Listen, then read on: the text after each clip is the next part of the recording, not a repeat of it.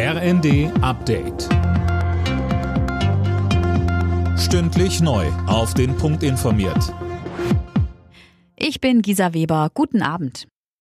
250 Euro, das sollen Familien in Deutschland ab Januar monatlich pro Kind bekommen. Darauf hat sich die Ampelkoalition verständigt. Das ist etwas mehr als zuvor vereinbart. Bisher war geplant, das Kindergeld auf 237 Euro für die ersten drei Kinder anzuheben. Grünen-Fraktionschefin Dröge spricht von einer spürbaren Entlastung für Familien. Der Bundestag soll bereits morgen darüber abstimmen.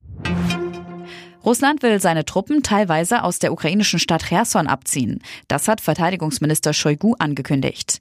In der von Russland besetzten Region rund um Cherson hatte die Ukraine vor Wochen eine umfassende Gegenoffensive gestartet.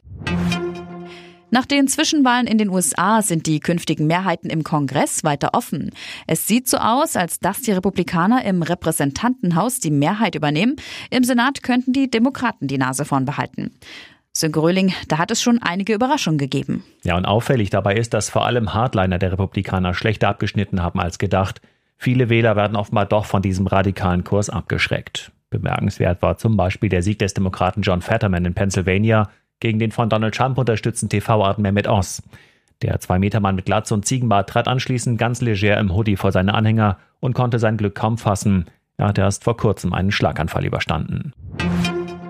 Die NASA hat den Start der Mondrakete Artemis 1 erneut verschoben. Grund ist ein heranziehender Tropensturm. Der Start wird jetzt für den 19. November angepeilt. Eigentlich sollte die Rakete schon im Sommer starten. In der ersten Fußball-Bundesliga hat Bayer Leverkusen das Rhein-Derby gewonnen. Beim ersten FC Köln siegte die Werkself mit 2 zu 1. Alle Nachrichten auf rnd.de